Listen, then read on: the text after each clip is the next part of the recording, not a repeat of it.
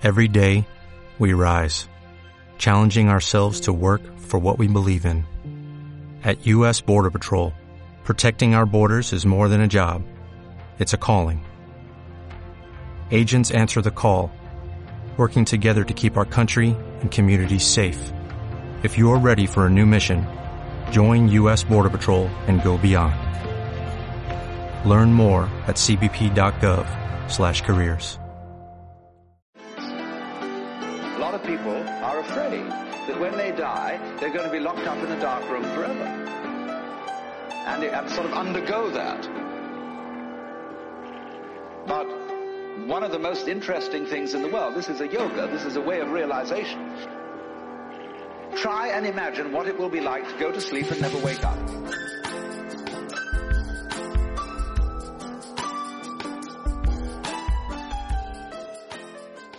Bienvenidos, damas y caballeros, a un programa más de casi, casi, casi no lo cuento. Hoy este programa viene bastante calentito. Calentito, calentito. De hecho, es un programa especial.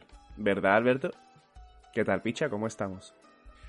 Eso es una cosa que siempre me ha molestado de ti. Es decir, la incapacidad. Otra cosa más quieres decir, ¿no? Una cosa más. Es decir, la incapacidad de decir el qué tal, cómo estás. He dicho, ¿qué tal, picha? ¿Cómo estamos? Sí, sí, pero después de preguntarme. No, si te lo he dicho. No, Te lo no. he dicho, hoy es un día especial, ¿verdad, Alberto? ¿Qué tal, picha? ¿Cómo estás? Es que eh, no me escuchas. ¿Ves? Eso es una cosa que siempre me ha molestado a ti, que no me escuchas. Bueno, también nos pasamos demasiadas horas escuchando, ¿no? Yo estoy bien, yo estoy bien. mm, Respondiendo a tu pregunta, muy bien. ¿Y tú qué tal? Yo estoy bien, bien contentito y me gustaría explicar a los teleoyentes que lo que vamos a lo que van a escuchar ahora en un principio iba a formar parte de un nuevo tipo de formato que queríamos hacer de pequeños fragmentos en los que comentábamos un poco la actualidad. Pero algo que a ellos no les va a sorprender que nos sucedió fue que, bueno, lo queríamos hacer de 15 minutos, pero cuando llevábamos 15 minutos todavía, todavía no habíamos empezado el debate, por así decirlo. ¿Qué ocurre? Que alargamos todo muchísimo. Así que decidimos que, bueno, pues vamos a retomarlo como un casi no lo cuento y así poder explayarnos en condiciones y, darnos un, y darles a esta gente, ¿no? A nuestros teleoyentes, un buen contenido. Y yo creo que tendrán ahora la duda, ¿no? De qué van a hablar. De qué será el tema ese que querían comentarnos de actualidad. Pues el tema es la reproducción de la tortuga galápago. Me encanta cuando haces Es estas chiste, gilipolleces. silencio y ya, para ti el marrón. O sea, no es ni chiste, en verdad. Me encanta cuando haces estas gilipolleces porque primero nos hace perder tiempo, que siempre te quejas, eres tú. La gente no lo sabe, pero eres tú el que luego te queja de, buah, pero al final, creo que al principio nos hemos entretenido un poco, ¿no? Porque no sé qué. Ese eres tú, no soy yo. No lo habrás escuchado. Pero eso yo depende del día. Hoy, por ejemplo, no me importa. vale. Y luego que se te olvida de que la gente tiene título. Ah, es verdad. Que yo, que me quitas la fantasía. Déjame. Yo viví con mi fantasía de que la gente está como esperando a saber el título, pero claro, es verdad que ya sabéis de qué vamos a hablar. Claro. Es que tienes mentalidad de streamer, ¿eh? Sí, tío. De decir, Literal. me conecto y ahora os voy a contar. Y claro, y todo es una sorpresa. Claro. De repente. Pero, pero no funciona verdad. así. Tengo que cambiar chip. Cierto, cierto es. Lo, lo tendrás Bueno, pues- durante el resto del programa. po- Lo podrás ponerte un Lo post. voy a intentar. Sí. Vale, eh, ya no tengo el posi, no tengo el posi a mano, pero bueno, me lo pongo de forma mental. Bueno, pues entonces, como ya sabréis, el tema que vamos a comentar es la sonada, el sonado guantazo que le metió Will Smith a Chris Rock durante los premios Oscar que este mismo estaba presentando, que Chris Rock estaba presentando. ¿Por qué le metió un guantazo? Pues bueno, el guantazo vino precedido de un chiste de Chris Rock sobre Ja- Jaden, no, Jaden es el hijo. Eh, Yada, Yada. Smith creo que es la mujer, ¿no? Yada es relativo a su calvicie, a que la chavala está rapada. Está rapada porque tiene una enfermedad autoinmune que hasta donde yo sé la única consecuencia que tiene es la, la alopecia. No es una enfermedad que afecte directamente a su salud, sino simplemente, bueno, que pierde el pelo. Entonces hizo un chiste comparándola con G. Joe, creo. Bueno, básicamente diciendo Joe. que parecía. ¿Quién? G.I. Joe. Exactamente. Que parecía una actriz, Sharon Stone creo que fue la que hizo el papel, de teniente que estaba rapada y le dijo, bueno, hizo un chiste haciendo referencia a esa similitud. Y parece ser que Will Smith ese día no tenía el sentido del humor activado. o, no- o lo tenía, pero no a ese punto. Se levantó, le cruzó la cara. Después de eso, pues han ido, obviamente, la gente ha empezado a opinar y han ido sucediendo, han habido opiniones de todo tipo, pero en este programa nos queremos centrar en un tipo específico de opiniones, ¿verdad, Alberto? Oye, está Sí. mucho mejor llevado, ¿eh? Sí, me, me encanta cómo haces ese esfuerzo dentro de ti por controlar todo aquello que quieres destruir. ¿Sabes? Me imagino a, a- al, al, al este, al Bruce, al Bruce Banner tuyo. Le decía tu Bruce Banner diciendo, no, hombre, cuando llevas el programa tienes que especificar, hablar bien, lento, no sé qué. Y la parte tuya dentro de Hulk, en plan, destruir, quiero hablar de cualquier otra cosa. Voy a decir que vamos a hablar de la reproducción de las tortugas Galápagos. Me imagino como una lucha interna, ¿sabes? Entre dos personajes como en la serie, ¿sabes? Donde en un lado aparece el diablo, ¿sabes? Y te dice, haz esto, como en Los Simpsons, ¿no? Haz esto, cárgatelo, no sé qué. Y en otro lado hay un angelito diciendo, no, hombre, pero contrólate, que todo esto será problema en el futuro. Me hace muchísima gracia verte en la, en la situación de tener que controlar tus impulsos. Bueno, Jekyll y Miss, y Miss Hyde. ¿Miss Hyde? El doctor Jekyll y Mrs. Hyde. Pues Mr. uno aprende Hyde. con esas cosas, uno aprende a lidiar con eso, la verdad. Sí, Como aprende. puede, pero aprende.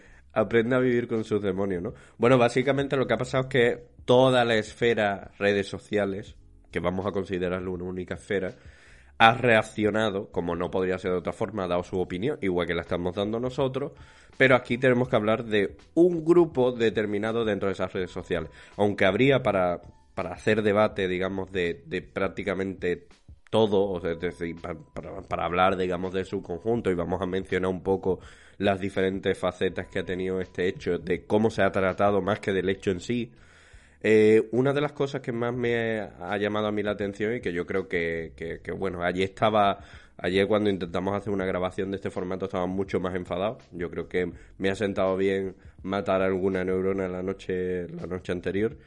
El, el hecho de cómo las cuentas profesionales de psicología han tratado este suceso. ¿Vale? Eh, para quien no lo sepa, los psicólogos, por lo general, utilizan, igual que el resto de profesionales, redes sociales eh, y lo utilizan de una forma divulgativa, a veces para comentar también sus servicios que ofrecen y tal, y dejan algún enlace de contacto por si alguien quiere eh, solicitar algún tipo de terapia o solicitar algún tipo de, de yo qué sé, de consejos relacionados con el tema de psicología, sobre todo encaminado al tema de los servicios, ¿no? Porque al final es una forma de promocionarte profesionalmente. Eh, ¿Qué sucede? El problema es que cuando aparece cualquiera de estos casos, que tiene un gran impacto mediático, es decir, mm, se suceden los hashtags, los comentarios, las búsquedas, eh, siempre hay gente con la posibilidad, digamos, de viralizarse, es decir, de que yo diga un comentario de repente por Twitter, pues, ya da tal cosa, o Will Smith tal cosa, y de alguna manera se me viralice. Entonces, es normal que tanto influencers como simplemente gente de- que en busca de fortuna o estas propias cuentas profesionales utilicen estos eventos para aumentar su impacto, aumentar su influencia en redes. De alguna forma, nosotros también estamos haciendo eso. Es decir, estamos comentando una noticia actual, primero porque tenemos muchas ganas y después porque, bueno, porque sabemos que puede tener un impacto, aunque como siempre llegamos mil veces más tarde al evento de lo que, de lo que deberíamos, ¿no? Pero creemos que puede llegar a tener un impacto X eh, sobre, sobre, sobre nuestro canal, sobre nuestra marca, sobre nuestro tal. ¿Cuál es el problema? Que en estos profesionales de la psicología llevan delante el nombre de la psicología. ¿Qué es lo que quiero decir? Que la mayoría de estos profesionales están utilizando, supuestamente escudados en la psicología, métodos, teorías no fundamentadas o que o fundamentadas pero aplicadas a un caso en el que no han aplicado ningún tipo de evaluación para aumentar ese impacto en su, en su red.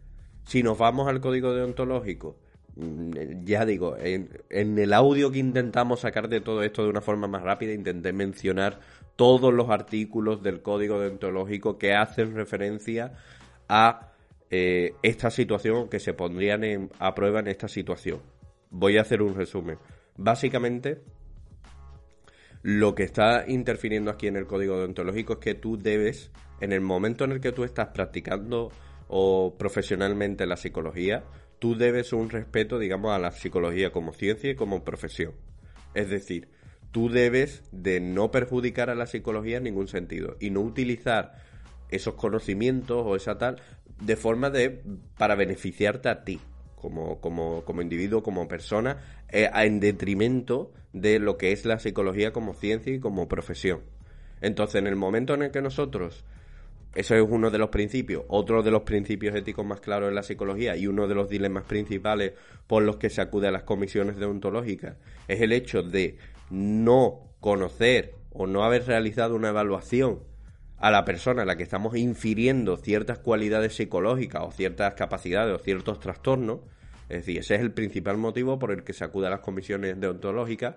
En ese momento en el que estamos haciendo eso, estamos en detrimento de la, de la profesión y estamos a la vez intentando aumentar nuestro beneficio a costa de ese detrimento, porque lo estamos utilizando en un contexto, eh, digamos, en el que no tenemos los materiales, no tenemos los recursos y no nos estamos basando en la evidencia, estamos perjudicando a la psicología. Y por lo tanto, aunque estemos realizando algo legal, estamos realizando una conducta no ética, que está perjudicando a nuestra profesión. Este suceso, digamos, puede parecer, entre comillas, naif por lo que hemos dicho al principio, ¿no? El hecho de, al principio hemos mencionado la necesidad que tienen estas cuentas, digamos, de como el resto de cuentas, como el resto de profesionales, de alguna manera de visibilizarse. Es decir, de figurar, de que la gente lo pueda encontrar, de figurar en las búsquedas y tal. Pero en el momento en el que yo cojo un caso particular y utilizando pseudopsicología, sin haber evaluado a las personas que forman parte, sin haber empiezo a decir que lo que se está produciendo aquí es violencia de tipo tal. Y Will Smith reacciona de esa manera porque ha pensado en tal cosa y siente tal cosa en relación a su mujer. Y el cómico también siente otra cosa y está pensando tal cosa. Entonces, el análisis funcional de estas relaciones que puede pasar, en el momento en el que estamos haciendo eso, sin tener ni puta idea de la situación, estamos perjudicando a la psicología. Y si estás perjudicando a la psicología, realmente no está justificado lo que estás haciendo. Otra cosa es que realices ese tipo de comentario o tengas una opinión personal de por qué puede haber sucedido todo esto y tú la compartas en tus redes sociales a título personal. Que eso lo hacemos nosotros, eh, casi no lo cuento, no tiene por ninguna parte eh, la palabra psicología, ni la gente que se mete aquí nos viene a buscar por conceptos de temas de psicología, ni nosotros defendemos ser profesionales de la psicología en otro lado, porque aparte de estar titulados, no trabajamos como, como psicólogos, ¿no? Entonces no tenemos ningún interés en que nadie venga aquí buscando psicólogo. Entonces yo creo que eso es importante hacer la distinción en ese caso. Es decir, es importante que marquemos las líneas. En esta eh, deriva, digamos que han tenido las cuentas eh, sobre, sobre el caso de Will Smith, me ha venido a la mente todo lo que intentamos, digamos, desde la psicología defender, que normalmente va relacionado al hecho de que cómo nos pintan los psicólogos en las redes sociales, cómo nos pintan los psicólogos en los principales medios de comunicación, cómo la sociedad todavía no tiene conciencia de lo importante que es la psicología. Cuando aparece un psicólogo en un programa de televisión, digamos, sálvame, eh, digamos, un programa de televisión, de televisión Tomate X, y en ese programa de televisión sale, mira, pues en este vídeo se ve claramente que esta persona tiene un perfil emocional declinante, aceptativo y es resiliente y utiliza la ciencia, es decir, utiliza palabras, términos que son propios de la psicología para sin haber realizado una puta evaluación asegurarse de ganar un dinerillo, de que la gente piense que la psicología es eso en la televisión, a detrimento de que piense que es una mierda en la cual somos unos putos gurús, en los cuales nos subimos a lo alto de una montaña, miramos al cielo y según cómo brille la luna, vamos a inferir, ah, mira, pues como es Sagitario, pues eh, en su conducta se debe a que no aguantan los impulsos. Es decir, en el momento que nos rebajamos a ese nivel, el momento que perdemos la perspectiva de que nuestra profesión es una, es una ciencia, la estamos denigrando y estamos causando un perjuicio. Entonces, lo que me he cansado estos días ya de ver es un maltrato casi sistemático a la profesión por parte de gente que en el momento, el que sea, que ellos consideran que la profesión se está tratando mal, sin tener en cuenta cuando ellos la utilizan para beneficio propio, saltan y hacen muchísimo ruido. Y yo creo que merece la pena señalar con el dedo ya este tipo de conducta. Hemos llegado a un punto en esta sociedad en la que vivimos en la cual eh, lo hablábamos ayer. Eh, lo, hablábamos ayer, me refiero, eh, Danillo, no, no con vosotros, queridos teleoyentes, con vosotros lo hablamos hoy. Pero lo hablábamos ayer, Dani y yo, el hecho de que hemos vivido en un momento en el cual tú puedes culpar al cómico por un trabajo por el cual se le ha pagado, por hacerlo delante de millonarios, es decir, personas que no tienen problemas, no están en un escalafón social en el que están sufriendo por su condición, es decir, no está regodeándose dentro de personas que, que, que, están indefensas porque no tienen los recursos para defenderse, porque no tienen recursos para ir al psicólogo, porque no tienen acceso a su familia, porque no tienen los víveres mínimos, porque no tienen un techo. Es decir, los recursos, los factores protectores son decisivos para, para, para, entender este contexto comunicativo. Y dentro de ese contexto en el cual se le ha pagado, hace una broma que es malísima, naif, estúpida, que se han hecho 40.000 más graves en ese contexto.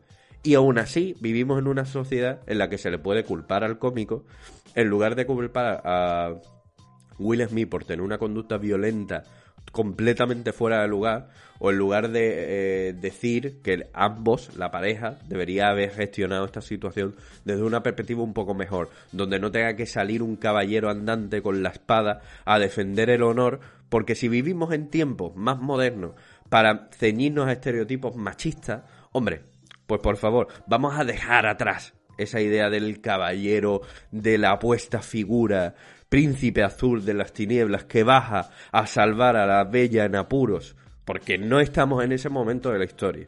Estamos en el momento de la historia donde tenemos unos derechos muy frágilmente colgados de un hilo, como el derecho a expresarnos, el derecho a tener una opinión, el derecho a ser capaces de hacer lo que queramos mientras no haga daño a los demás, los derechos también de respeto, los derechos de protección a los más débiles. Pero si eso lo empañamos protegiendo a millonarios cuando está un cómico haciendo un chiste, estamos manchando también el honor de ese respeto a los más débiles, respeto a las minorías, respeto a aquel que lo está pasando mal, y estamos empañando todo eso porque el discurso ya no significa nada. Si este discurso de respeto a la salud mental nos vale para proteger a una millonaria, la cual se le ha dicho, ah, mira, es que estás calva como el personaje de una película. ¿En serio? Es decir, ¿nos vamos a escudar en la salud mental para eso? ¿Eso es lo que significa para ti la salud mental? Entonces, probablemente, y perdona que te lo infiera, querido teleoyente, que me estés escuchando y pienses eso, seguramente seas gilipollas. Y seguramente no te hayas dado cuenta. No pasa nada, todos somos gilipollas en cierta medida en ciertos temas. Evítalo, porque estás a tiempo de evitar ser gilipollas. Es decir, si de verdad crees que un millonario necesita que tú lo defiendas por internet o justificar un acto violento de esas características porque se ha hecho un chiste por parte de un profesional, no ha sido alguien, entenderme, no ha sido alguien que en medio de la gala se ha levantado y ha insultado a la mujer ni ha sido alguien que de repente se ha levantado, ha recogido un premio y ha hecho un chiste sobre esa persona, a regañadiente. Se le ha contratado para eso.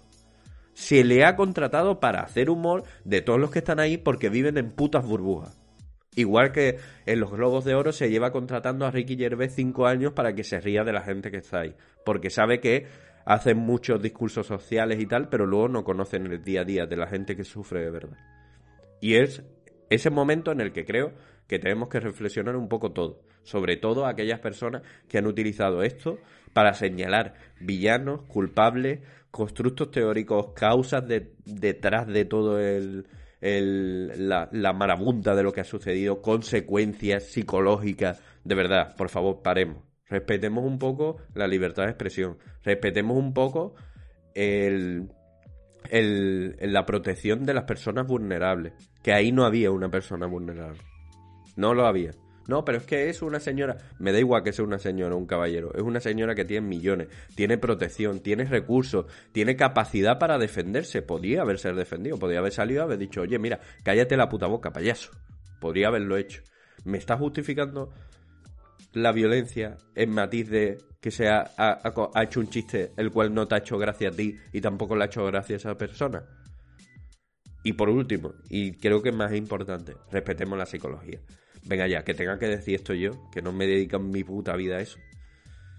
Respetemos un poco la psicología. Es decir, respetemos un poco de verdad lo que hacemos. Después nos estamos riendo, o nos estamos, mejor dicho, nos estamos riendo del estrés cuando sale eh, un politicucho del 3 al 4 cada cierto tiempo en el Congreso diciendo la salud mental es importante y todo el mundo pone eh, capturas en sus redes sociales y tal de salud mental para todos, la mente es importante, la vida y la salud. Sí, me parece muy bien, coño. Pero si después vas a utilizar esos mismos argumentos para situaciones tan naif, es decir, sin tener ni puta idea, hombre, no me la defienda para después destruirla. Ten un poco más de conciencia y tener un poco más de respeto. Porque al final a quien estás perjudicando de verdad son a los profesionales que de verdad saben. Porque no hay ningún puto profesional que sepa que haga lo que haces tú a través de tu red social con el nombre de psicología tal. O divulgo psicología, o conozco psicología, o psicología tu putísima madre. Y eso es un poco lo que tenía que decir. A ver, la cosa está en que, obviamente, a mi parecer, es lícito de que haya psicólogos. Es que vivimos en una. el tiempo de las redes sociales. Y ahora el marketing es muy utilizado, utilizar eh, Instagram, Twitter, etcétera, para mediante la divulgación darte un poco a conocer. Eso no es malo y no estamos criticando eso. Criticamos o señalamos el momento en el que una persona, un psicólogo, que estoy seguro que ocurre también en otras muchas ciencias, cada uno en su campo, hace un mal uso de la psicología. Es decir, imaginaros por un momento que ahora mismo Alberto y yo nos ponemos a llorar tú podrías analizar y decir, son dos personas llorando. Pero tú no podrías decir son dos personas sensibles. No podrías decir son... No podrías hacer una inferencia más allá de la conducta en sí. No puedes analizarnos a nosotros por una conducta que estás viendo. Y es lo que se está haciendo a día de hoy y es... Y tú lo puedes hacer desde tu cuenta personal. Claro que sí. Ahí no respondes ante nadie. No tienes que responder ante un código deontológico que supuestamente eh, nos basamos en eso. Todos los profesionales de, de ciencias tiene ciertos criterios, tiene ciertas cosas, coño, que tienes que respetar para respetar a tu propio campo, ¿no? En el momento en el que lo utilizas bajo el estandarte de la psicología, tienes que, igual que tienes sus privilegios, porque la gente va a confiar en ti, tío. No es lo mismo yo eh, comentarlo desde mi cuenta mm, Dani Hermachunguito que comentarlo desde la cuenta Dani Psicología. Seguro que la, la cuenta Dani Psicología la van a tomar más en serio. Y hay personas que lo que yo diga, la credibilidad va a aumentar mucho un gran poder conlleva una gran responsabilidad. Como lo hemos escuchado varias veces, una frase que os sonará. Y eso es así. Y tienes que utilizarlo bien y tienes que ser consciente de que eh, analizar a una persona al completo es mucho más llamativo. Decir, no, esta persona es así, un, eh, Will Smith es una persona violenta o una persona machista, una tal y cual, tal y cual. Es mucho más llamativo. Pero estamos cayendo ante un sesgo muy simplista que una persona que no sea psicóloga puede caer, pero una persona que ejerza la psicología y está hablando desde el estandarte de la psicología, como ya he repetido, no debería hacerlo y si lo hace está dañando la psicología. Y ya no por ti mismo, si tú como profesional no quieres tener credibilidad, guay, pero es que estás afectando la psicología. Eso es como, como ocurre, no sé si es un símil adecuado, pero bueno, se me acaba de venir a la cabeza, como las estafas que ocurrían con este hombre. El, hombre que, es, que mintió diciendo que tiene una enfermedad, estafó a mucha peña y al final es mentira. Aparte de que es un hijo de puta, se llevó mucho dinero, estafó a la gente, yo creo que de los peores daños que hizo no fue el dinero que robó, sino que a las personas que de verdad tienen un problema y de verdad tienen una historia que contar y de verdad necesitan dinero, ya a esas les has jodido, porque la gente deja de confiar en ellos por tu culpa. Y no podemos caer ante eso, no podemos dejar que nuestra codicia, porque al final, bueno, la avaricia rompe un poquito el saco y nos dejamos ir. Y yo creo que ocurre eso, que a día de hoy el mercado laboral de psicología es la selva, y eso es un problema serio, porque la salud psicológica es algo que debería ser mucho más primordial y para mí el problema está en el que no se toma en serio el, el, gobierno, el sistema sanitario, bueno, el sistema sanitario no, porque bueno, pero que no se toman en serio la salud eh, mental, la salud psicológica. Y al final los profesionales de la psicología vivimos en un contexto bastante chungo. Yo, por ejemplo, no ejerzo, pero en parte no ejerzo, bueno, porque no he tenido eh, motivos personales, pero una parte de eso es la situación actual que existe de la psicología a nivel profesional. Yo entiendo que es una puta selva. Yo entiendo que al final, cuando es una selva, pues situaciones desesperadas exigen medidas desesperadas, ¿no? Como se suele decir. Pero no es el caso. Lo siento, pero no puedes matar a tu compañero y utilizar su fémur para defenderte de leones. No. Buena, buena analogía, ¿eh? Pues no me está gustando.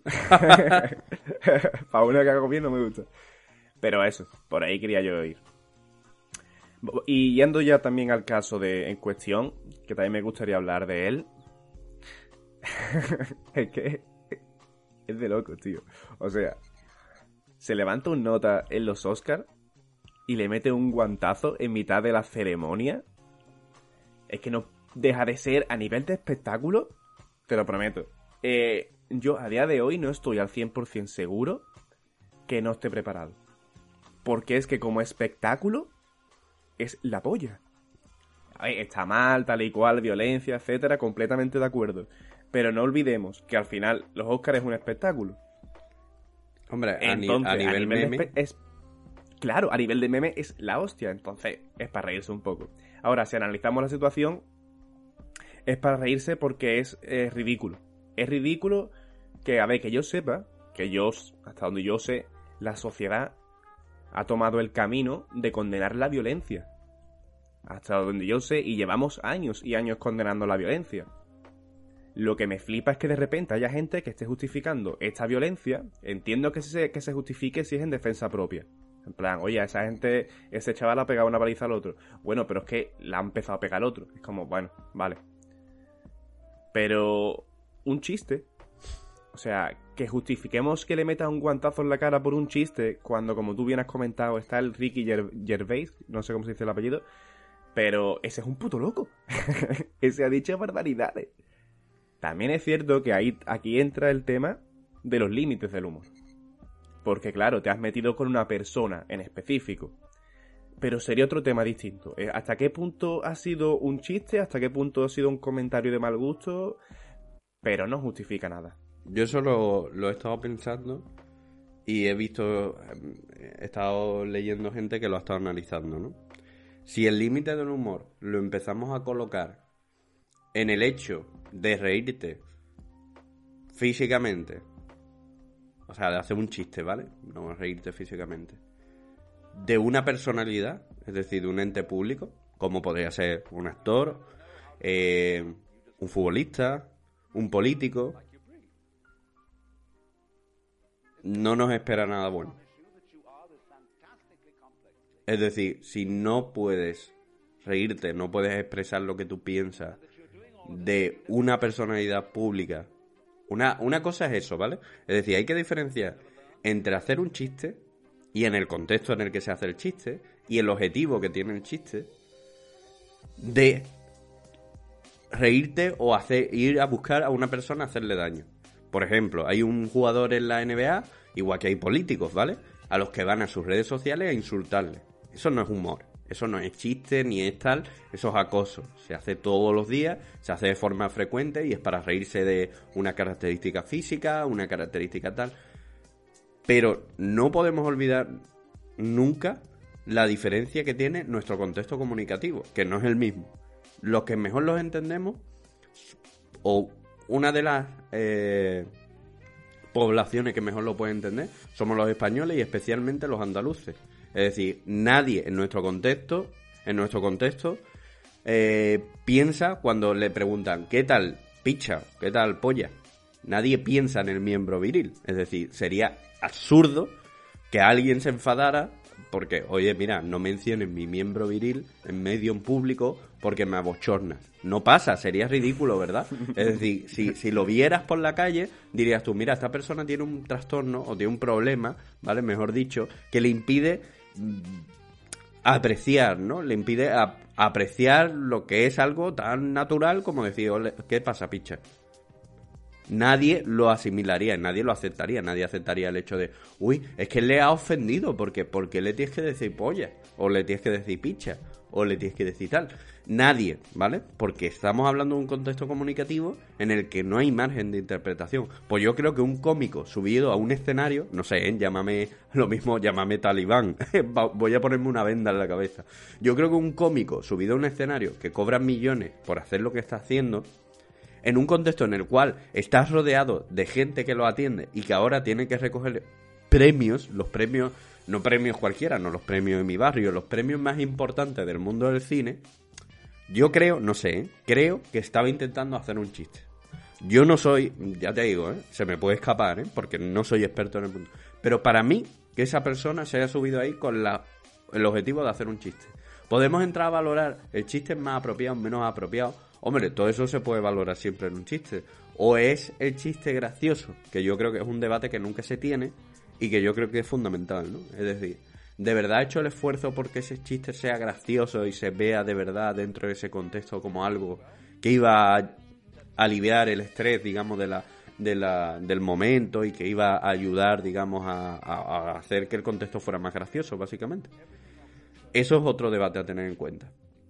Pero que no podamos hacer chistes que son literalmente ficciones, sería lo mismo que decirle a Will Smith, no hagas esa serie, no hagas esa película por la que has ganado el Oscar, sobre un padre controlador de niñas. No deberías hacerlo, no está bien. ¿Qué estás enseñando al mundo? ¿Y qué diría Will Smith? Oye, mira, es una película. Pues lo mismo que es una película es un chiste, amigo, es una ficción. O la compras o no la compras. Pero si prohibimos las ficciones, estamos limitando la, libertad de expresión.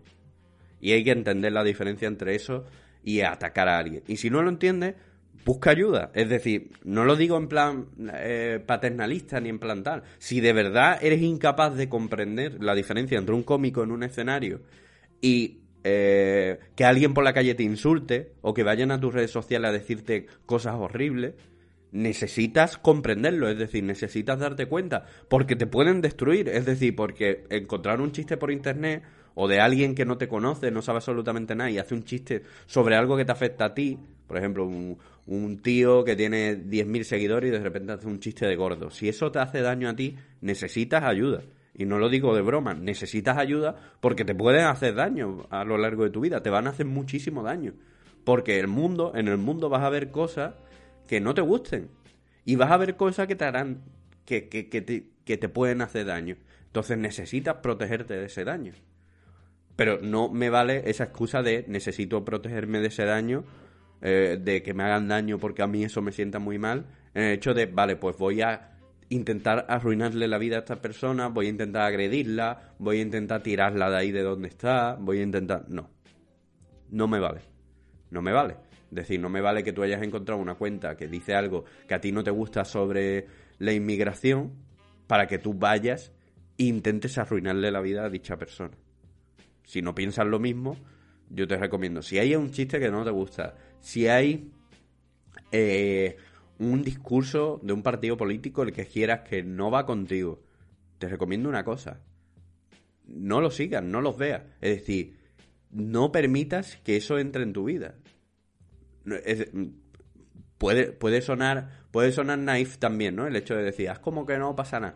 lo que te estoy diciendo es que te alejes, es decir, no le prestes atención. Si le estás prestando atención, le estás dando Chris Rock, a partir de ahora va a llenar todos los eh, monólogos, todos los estándares que haga. Creo que ha agotado entradas. No los veas, no les des rédito, no los aumentes. ¿Por qué los partidos ultraderecha tienen tanto impacto? Porque sabe que tú ves las noticias, te enfadas y te quedas viendo las noticias. Y entonces los de las noticias, pues dejan esos partidos de ultraderecha para que tú los veas.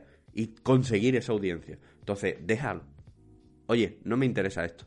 Y cuando tengas la ocasión, es decir, cuando tú quieras, cuando te sientas en buena voluntad, expresa tu opinión al respecto. Pero sin atacar a la otra persona. Oye, mira, pues yo pienso sobre la inmigración esto. Creo que es bueno. Creo, hay ejemplos que nos demuestran que está bien. Hay tal, yo abogo por esto. Oye, si ves una iniciativa que va a favor, he puesto el ejemplo de inmigración, ¿no? Pero por ejemplo, el tema de la alopecia, si tú piensas que no es divertido porque tú eres calvo o tú eres calva y no te ha hecho gracia, ignóralo. Es decir, oye, mira, pues este tipo de humor conmigo no va, yo no los quiero en mi vida y además creo que me puede afectar emocionalmente. Lo dejo a un lado, no me interesa. Y cuando tengas la ocasión de ir, manifiéstate y di, oye, mira, pues ser calva es una puta mm, locura, está bien, no está mal, es decir, es un palo, pero no eso no te limita a tu vida. Pongo el ejemplo aquí de la calvicie, ¿no? Eh, y hay motivos para estar contenta con mi cuerpo, y hay motivos para estar contenta con mi imagen, y no tengo por qué dejar que nadie me menosprecie. Hazlo, si es que esa es la forma de responder. Lo que no es la forma de responder en ningún sentido es culpar o intentar cancelar a un cómico públicamente por hacer un chiste. De verdad, ¿en qué punto estamos llegando? ¿Qué pasará cuando los políticos se den cuenta de esto? Es decir, ¿qué pasará cuando los políticos se den cuenta de que los comentarios que no les gustan pueden hacerlo silenciar? Con la excusa de, oye, es que te están metiendo conmigo, es que me está, está bien la sátira, está bien la broma, es una forma que tenemos de generar contexto ficticio o de reírnos de nuestra propia realidad. Además nos ayuda a afrontar situaciones difíciles porque en una situación en la que no tienes ninguna esperanza o en una situación en la que te encuentras hecho una mierda, a veces un chiste, ese momento de ficción, aunque sea de la propia situación, que te hace asimilarlo y te hace ver la crudeza de la realidad, es lo que alivia toda la tensión. Si eso está estudiado, si esas personas, me voy a intentar controlar, si esas personas que claman ser psicólogos y que conocen muchísimo y tal, se hubiesen molestado a leer lo mínimo sobre estrategias de afrontamiento utilizando el humor, es decir, de lo importante que es cuando una situación eh, no tiene solución, no hay esperanza, utilizar el humor como herramienta no es la única herramienta, puedes eh, utilizar el apoyo social, es decir, muchas herramientas de afrontamiento.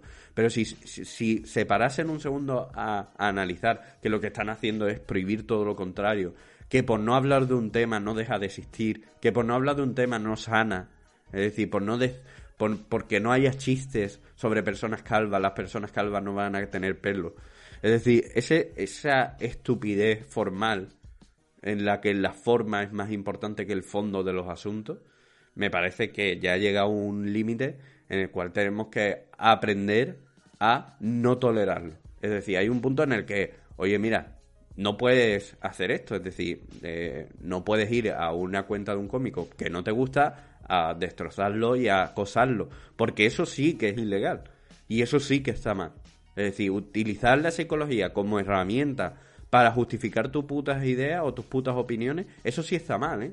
O sea, diferenciemos lo que está mal. Utilizar eh, cuentas sociales fantasmas y tal, y, hacer muchas cuentas sociales para hacerle bullying a personas, eso sí está mal, ¿eh? Eso está muy mal, ¿eh? Parece que eh, estamos en la época de justificar a los imbéciles. Es decir, una persona hace algo mal, es conocido, tiene apoyo, ah, todo bien. ¿Por qué tenemos que justificar los imbéciles? Lo que ha hecho Will Smith es una cosa por la que deberían denunciarlo. No lo va a denunciar porque no se quieren meter en problemas. Pero lo que ha hecho es un imbécil. Lo que pasó con las cuentas del choque y tal es para, para, para porque es ilegal lo, lo que está haciendo. Y fuera parte de que sea ilegal o no, es que es un tema ético. Es decir, no puedes ir acosando a la gente por internet. Es que no lo puede hacer ni el choca, ni el choco, ni el chuque, ni el cheque. Y está tan mal que lo haga el Choca siendo una personalidad conocida, como tú que eres un don nadie, ir a una cuenta de una persona que es famosa y que ha dicho algo que no te gusta y empezar a acosarlo. Es decir, ahí es donde está el límite. El límite está en dañar, en ir a buscar el daño directamente a la persona, no buscarle la risa a los demás, sino buscar únicamente el daño. Ahí está. Ahí está el problema. Y parece que no lo estamos viendo. Y parece que lo estamos tolerando. Y tiene que haber algún punto en el que esto se tenga que cambiar. No suele ocurrir con demasiada asiduidad. Pero qué gustazo da escucharte, Guille. Me ha dado mucho gusto. Estoy, no me suele ocurrir mucho, pero estoy de acuerdo con todo lo que has dicho. Porque es como un vino, tío. Se Lo llevo hace- macerando. Sí, ya se te nota, se te nota. Que está. El pan salió del horno, o sea, has sacado el pan del horno. Creo que ayer quizás lo sacaste antes de que. de, darle un buen acabado. Y esta noche te ha servido para darle el acabado bueno y sobre todo relajarte también un poquito.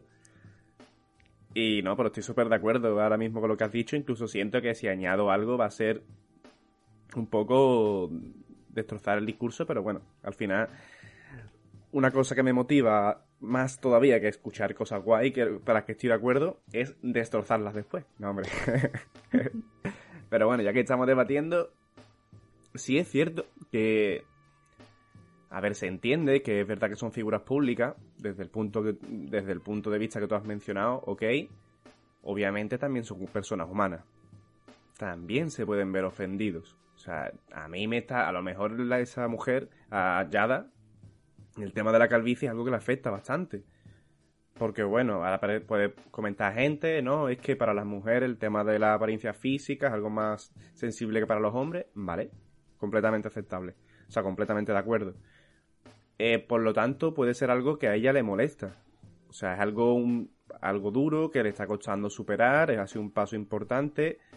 Se entiende entonces que esa broma no le haga ni puta gracia. Porque quizá le ha llegado la broma en un momento en el que ella todavía no ha superado. O sea, yo creo que cuando nosotros bromeamos sobre algo que nos pasa, imagínate que de repente pierdo un brazo. Cuando yo empiezo a bromear sobre eso es que creo que cuando ya lo he superado. Pero puede ser que al principio alguien me haga una broma sobre no tener brazo y decirle que yo no tienes cero puta sensibilidad, acabo de perder el brazo, no estoy todavía para broma, me jode. Y creo que es un poco la situación que ha vivido ella. Que le ha, le ha llegado el chiste en un momento en el que no le ha hecho ni puta gracia. Que también se le puede sumar, resulta que un pasado así entre trío amoroso entre ellos tres. Eso ya son cosas que no tenemos ni puta idea. Razón de más para tampoco hacer, como tú has comentado antes, inferencias demasiado gordas, porque bueno, a lo mejor pues, estamos aquí comentando 10.000 cosas y resulta que es que un día estuvo el Chris Rock en casa de esta gente y se cagó encima del perro. o se cagó encima de la almohada porque le, pidi- le pidió una copa más y no sé, X razones. Pero lo que nosotros hemos visto es que ante un chiste que le puede haber ofendido, que Will Smith puede haber visto como han dañado a su mujer, la decisión que ha tomado en el espectáculo, uno de los espectáculos más famosos de todo el mundo, porque ya no es del país, ya es que, coño, Hollywood es el papá del mundo audiovisual, y al final lo audiovisual es conocido por todo el mundo. En ese espectáculo ha decidido gestionar un chiste que no te ha hecho ni puta gracia, que incluso te ha ofendido, te ha hecho daño, levantándose y metiéndole un guantazo. Y aún así, es curioso cómo se nota que Will Smith nos cae a todos de puta madre, tío. Will Smith le cae a todo el mundo de puta madre. Es el niño, yo creo que es el niño mimado de Hollywood. Porque yo creo que cualquier otra persona hace eso.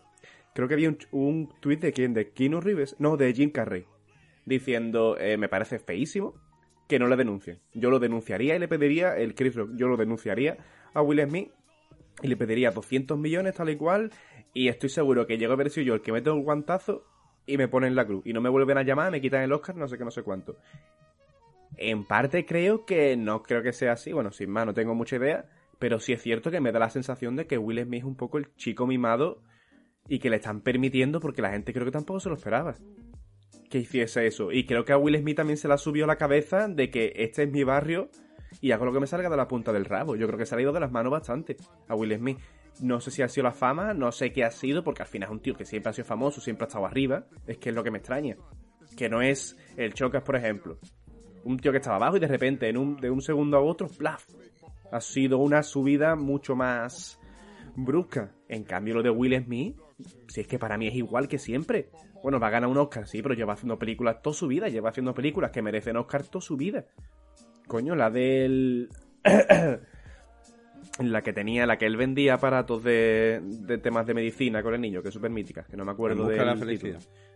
Exactamente, esa película lo hace el del carajo. También se merece un Oscar. No, no lo ganó. Bueno, es una estatuilla de mierda. No olvidemos que es una estatuilla de mierda.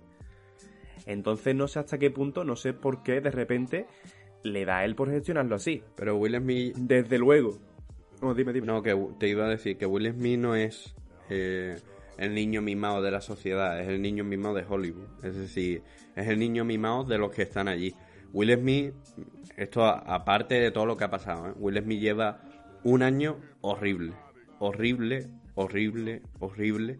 No solo por lo que ha pasado de, las infidelidades o relación abierta que tenía con su mujer y tal, que no entro a eso, sino entro al tema de que en busca del Oscar, eh, normalmente es, eh, es, es normal que los actores que quieren el Oscar hagan un poco más de publicidad, es decir, vayan un poco más a los programas estos de Jimmy Fallon y de tal, vayan saquen un libro, hagan algo, digamos, que les permita salir más tiempo en las noticias como una forma de aprovechar para hacer publicidad, ¿no? Oye, pues si voy al programa de Jimmy Fallon para jugar a un juego con él, yo que sé, hacer el gilipollas, pues aprovecho ya y así me ven las caras y la gente, pues bueno, tiene más aceptación de que yo debo conseguir el Oscar este año, ¿no? Y al final los Oscars van un poco en un concurso de popularidad. Es jodido decirlo, pero últimamente funciona así. Entonces, llevo un año horrible sacando cualquier mierda personal, pero mierdas personales de el hecho de haber estado con, con problemas de celos horribles con su pareja anterior, que, que se le iba a la puta cabeza a niveles supremos, eh, todo esto es reconocido por él, ¿eh? No estoy haciendo ningún tipo de inferencia, simplemente es lo que dice él en, en las putas entrevistas. Tema de que le debía dinero en la primera temporada del Príncipe de Bel a gente de la droga, súper conocida y tal, y que estaba en una situación súper chunga, que había estado en la cárcel varias veces por temas de peleas y temas de tal. Luego que, que había intentado el suicidio, matar a su padre y luego suicidarse. Todo esto lo he ido comentando poco a poco a lo largo de un año, junto a otras cosas, que no nos vamos a meter tampoco, pero junto a otras cosas, simplemente para mantenerse como tema de conversación. Siempre soy el trending topic, siempre soy el hashtag, siempre soy la cresta de la ola, digamos, en cuanto a conversación. Independientemente de que esté revelando temas personales, temas complicados, esté muchas veces ninguneando la situación por cómo lo comenta y por cómo tal, ahí sí que se le está, yo creo, faltando al respeto, digamos, a personas que, que tengan alrededor del tema de, bueno, de tentativa de suicidio de familiares o lo que fuera y tal. Y él lo decía muy a la ligera y lo decía para mantenerse un poco en la cresta de esta ola.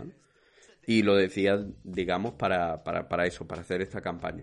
Pues la sociedad estadounidense, que no la española, porque la española no tiene ni puta idea de lo que ha sucedido, aunque le encante comentar, pues ya estaba un poco cansada de Will Smith. Pues sabía ya por dónde venía y cada vez que Will Smith, oh, Will Smith es noticia, porque ahora seguro que es porque mató un perro. Eh, ya, ya estaba un poco más cansada de todo lo que era Will Smith, por lo menos aquellos que se movían más por, por el, por el, por el mundo este de, de la farándula, digamos, de allí de, de, Estados Unidos y le llamaban más la atención el tema del cine y tal, y ya estaban un poco cansadetes. Aún así, yo tenía un poco de esperanza en que no le dieran el Oscar, en el sentido de que no le dieran motivos a los siguientes actores que quieran ganar el Oscar a que tengan que hacer una campaña tan eh, sensacionalista para conseguir el tema del premio. Todo esto viene de que, eh, lo que me refiero, mm, sí es verdad de que esta situación se le ha perdonado a Will Smith por, por, ser un poco el tema de Hollywood, pero luego es que se ha utilizado como una excusa la, la relación de ellos dos, ¿no? Y el hecho de no no entender muy bien la sociedad, las relaciones de ellos dos, porque ellos mismos se han llevado a contradicciones muchas veces y a no explicarlo claramente y tal. Y el hecho de estar constantemente en el candelero ha sido como una gota más. Por eso creo yo que tampoco había un impacto ahí muy grande. Es decir, que Will Smith y Adam Smith eh, sean noticias y hayan hecho una cosa súper loca, ya de repente en la sociedad estadounidense es fuerte, es decir, van a salir muchos memes, han salido muchos memes, van a seguir saliendo, van a ser tal, pero bueno, otro día bajo el sol, ¿no? O sea que podría ser un poquito que al final se obsesionó con la, con la opinión pública, ¿no? Intentando conseguir eso, que se hablara tanto de él. Bueno, es que claro, al final estoy haciendo yo la inferencia. Pero como no somos un canal de psicología, puedo hacerlo.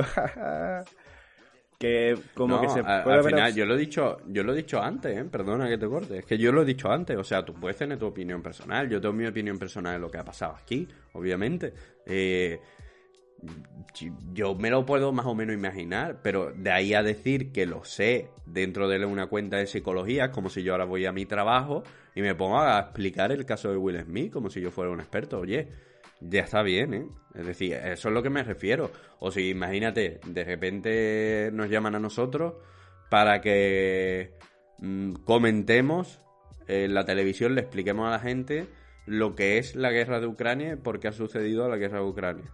Hombre, no, una cosa es mi opinión personal, que puede ser tan válida como la de la persona que está detrás de, del audio este que, que, hemos puesto y nos está escuchando, es exactamente igual de válida que que yo me ponga supuestamente en un programa de prestigio a hablar o desde el gobierno, imagínate, o desde cualquier tribuna a hablar o escudado en eh, ciencias políticas. Y de repente me pongo a hablar yo del conflicto en eh, Ucrania. Es decir, ahí es donde creo yo que se hace algo mal. Tener opinión, compartirla, no está mal. Es decir, eso no, no, es, no es malo, es decir, el hecho de compartir opinión. Hombre, si tu opinión aquí es que un cómico es el que ha ejercido la violencia, eh, Will Smith hace mal pero no tanto porque te hacen daño ese tipo de cosas, y la auténtica perjudicada es Hada en todo esto y que está sufriendo, lo está pasando muy mal y no ha tenido voz, como es el 80% de los comentarios que he leído, solo os pido, por favor, que, o sea, solo pido que hagáis un poco más de reflexión. Porque creo que no estáis viendo las cosas tal y como son. Creo que estáis olvidando dónde se ha producido, el contexto y tal. Estáis olvidando cosas que son claves. ¿Os imagináis que todo esto ha sucedido en la calle? ¿Os imagináis que todo esto ha sucedido en vuestra casa? Y estáis completamente equivocados. Estáis imaginando que es vuestro tío cuando viene a hacer chiste de vosotros y se cuela en vuestra casa, ¿verdad? O sea, a que estáis viendo casos personales cuando opináis eso. Estáis viendo vuestro tío que se acerca a casa y hace un chiste de ti y te deja como un tolai y te hace sentir mal delante de los demás, ¿verdad? O cuando estás en clase o cuando estás en el trabajo y te hacen un chiste haciéndote daño o te hacen un comentario ofensivo. Creo que os estáis equivocando. ¿eh? Creo que estáis sacando, digamos, eh, habla más de vosotros esa opinión, es decir, de, de, de, cómo estáis gestionando esa información que de la situación en sí. Porque cualquier persona con dos dedos de frente dice, es como si voy a ver yo ópera y le pego una hostia al que está cantando porque está cantando tan fuerte no me permite dormir. Y yo duermo en la ópera. Mira, ¿tú puedes dormirte en la ópera? Sí. En la ópera, el que está ahí arriba viene a cantar. No te puedes levantar y pegarle una hostia de la ópera. Y yo creo que se nos está yendo completamente las manos. Se nos está yendo. Eh, estamos llegando a un punto donde lo estamos comprando. Estamos comprando eso. Estamos comprando que en la ópera te puedes levantar y darle una hostia de la ópera. Es que al final, hasta que. hasta. ¿Hasta qué punto quieres entonces o hasta qué punto se puede pretender coartar la libertad de expresión? Es que al final libertad de expresión significa que los idiotas tienen derecho a decir idioteces. No, sí, a ver, sí, ellos tienen derecho a decirlo. O sea, lo que me estoy refiriendo es que esa gente que de alguna manera se coloca en un listón moral por encima de los demás, los revise. Es decir, se revisa el sistema de valores que tiene. Porque ahí hay un problema claramente. Es decir, esto no es algo, ya no es inferencia, no estoy infiriendo cómo son esas personas. Estoy diciendo, es que lo, lo que han dicho. Literalmente, si, si de verdad opinas eso que has dicho línea por línea, sin matices, a lo mejor es que la has escrito porque te ha pillado en un momento de rebote. Oye, mira, a mí también me pasa. Es decir, te, te puede, o te puede haber no enterado muy bien de la situación y haber querido opinar. Bueno, no pasa nada, también nos pasa, ¿no? Pero si de verdad lo opinas a pie en juntilla, revísate. Revísate un poquito. Es decir, revísate bastante tu sistema de valores, porque ahí hay algo que no funciona. No funciona. Tú no te puedes levantar en el cine porque estás viendo una escena nazi y quemar la pantalla. Y que todo el mundo te aplauda. Porque no, es que he quemado una escena nazi. Disculpe usted, yo he quemado una escena. En la ficción, usted ha quemado una escena nazi, pero ¿qué hace? Porque se levanta en medio de un cine para quemar la escena nazi. No, hombre, es que me han aplaudido, claro, es que los nazis hay que quemarlo. Oiga, ¿estamos locos o qué? Me parece exactamente la misma situación. Te levantas, acabas con una ficción. Oye, es que a mí no me gusta la escena nazi. Pues coja usted y se va del cine.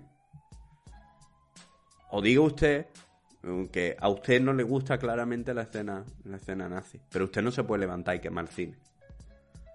No lo puede hacer. Primero porque es ilegal. Luego, porque no es ético. Eh, yo creo que es un debate prácticamente inexistente. En cuanto, en cuanto reflexionas un poquito más de la situación, Yo creo que no hay nadie, o, bueno, sí, habrá, habrá, siempre habrá alguien. Pero me refiero, creo que no, no hay debate aquí, es que simplemente no lo puedes hacer. Lo que se ha hecho está mal, y el que no ha hecho nada mal es el que han contratado para hacer un chiste. Es que es, es sencillo. Y si piensas que no y te molesta, te- es eso, te, te animo a buscar cosas que a ti te hacen gracia, pero que en un contexto no está bien. Eh, te animo a en- intentar entender el contexto en el que se realiza. Te animo a intentar comprender que esa persona es un profesional al que pagan por hacer eso. Es decir, que no lo está haciendo para regodearse, en el sentido de que no lo está haciendo por el libre afán de poder reírse de los demás en su cara te animo a profundizar, digamos, en tus pensamientos al respecto de, de- de lo que opinas, porque, claramente estás equivocado. Es que no, te puedo decir, en este caso no creo que tengan ninguna, ningún tipo de justificación. Pues yo creo que poquito más, la verdad. Eh, sinceramente es un tema que a mí me llamaba, a mí me llamaba la atención porque, bueno, porque es llamativo, ¿no? El guantazo en mitad del Oscar.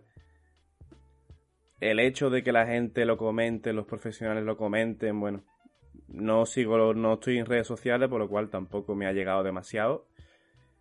Y la verdad es que también el tema ya me llega a dar un poco de pereza.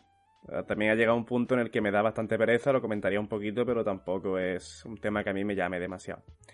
Entonces yo lo daría por finalizado. No sé tú si quieres dar algún último apunte, yo como apunte daría que hay que tener cuidado. Obviamente eh, vais a opinar lo que os salga de los huevos, y tenéis derecho a opinar que os salga de los huevos y seguir haciéndolo, que cojones, aunque sean opiniones estúpidas, me da, me da igual. Yo también tengo muchísimas opiniones estúpidas porque hay veces que tampoco me apetece pensarlo demasiado, pero creo que es importante ser consciente de que o sea, tú puedes tener una opinión estúpida, pero creo que es importante ser consciente de que tu opinión es una estupidez, ¿sabes? En plan, no, no, es que no me apetece pensarlo, es que no me apetece buscarlo, no me apetece racionalizarlo bien, no, no. O sea, hoy no quiero pensar y te voy a decir una estupidez puedes decirlo, pero creo que es importante porque cuando tenemos la fantasía de que lo nuestro no es una estupidez, eh, la liamos un poco. Porque puede que incluso insultemos al otro, no sé. ¿Sabes? Creo que el mundo ganaría mucho si la gente fuese consciente de que no pasa absolutamente nada por decir gilipolleces o porque en un momento dado te comportes como un gilipollas. No pasa nada. Yo lo hago continuamente y estoy orgulloso y no pasa absolutamente nada. Y ahora, lo siguiente que iba a decir, pues se me ha olvidado, ¿ves? Me comportara como... La madre que te parió. no, pero volviendo, volviendo. Que... No, no, se me ha olvidado. No se vuelve. Bueno, Vale. ter- termino yo porque tu dinamismo está a punto de matarnos a todos. En Tío, cualquier eh, perdóname, pero es que pausas de media hora, es que estoy fríísimo. Es muy complicado seguir el programa teniendo pausas de media hora con tus clases. La madre que te parió. Pues interrúmpeme, qué cojones, yo te interrumpo, no tengo ningún problema. Que mm, simplemente para terminar, para que veáis que no estoy en contra de las opiniones, sean del estilo que sean, ¿no? Porque, porque se puede pensar en principio que lo que he hecho aquí ha sido un- una alegoría o una llamada, por favor, cállate, no tengas ningún tipo de opinión. Por favor, dejadnos qué es lo que pensáis, cuál es vuestra opinión en los comentarios. Es decir, tenemos unos comentarios aquí hermosísimos en iVoox en los que podéis poner lo que queráis de cuenta anónima, de cuenta de tal, y utilizar esos comentarios con conciencia y poner vuestra opinión. Es decir, la opinión y expresar nuestra opinión es bueno. Es decir, es lo que nos hace libres, es lo que nos hace completos. Es decir, es, es importante también que en el mundo existan todo tipo de opiniones. Estúpidas, sesgadas, eh, indiferentes al sufrimiento, eh, opiniones malignas, es decir, es importante. Si no conociéramos las opiniones malignas, tendríamos muy difícil cómo rebatirlas o cómo estructurar opiniones positivas hacia un mundo mejor. Es decir, es importante que exista una amalgama de ideas, porque sin esa amalgama no vamos a poder debatir, no vamos a poder construir absolutamente nada. Y por eso os animo a que participéis en los comentarios, seáis abiertos de mentalidad, es decir, no cerréis a las opiniones de los demás. Lo que hemos hecho aquí es una es una defensa, o por lo que por lo menos lo que he intentado hacer yo es una defensa de la ciencia, es decir, del conocimiento, de que no utilicemos ese conocimiento en vano para refrendar nuestras opiniones, que es lo que se ha hecho muchas veces en la historia para justificar actos completamente injustificables y que intentemos mejorar entre todos, es decir, intentemos construir a partir de esas opiniones entre todos una, una circunstancia mejor, un lugar mejor en el cual podamos sentirnos cómodos todos también. Una última cosilla que sí quería comentar, y es que este programa va a estar subido antes de lo previsto. Y pues si hay un desfase temporal ahí, en el universo casi no lo cuento, que entendáis que es por eso. Que la semana que viene tendréis el programa que tocaba esta semana. Que no te he preguntado si te parece bien, Alberto, pero intuyo por tu cara que sí. Sabes que podemos numerar los programas como queramos. Sí, pero es que en el anterior programa mencionamos, ¿sabes? Como que dentro del programa tiene, seguimos una línea argumental, aunque no lo parezca. Entonces no, yo prefiero hacerlo así. Vale. Venga, eh, nos vemos. Chao.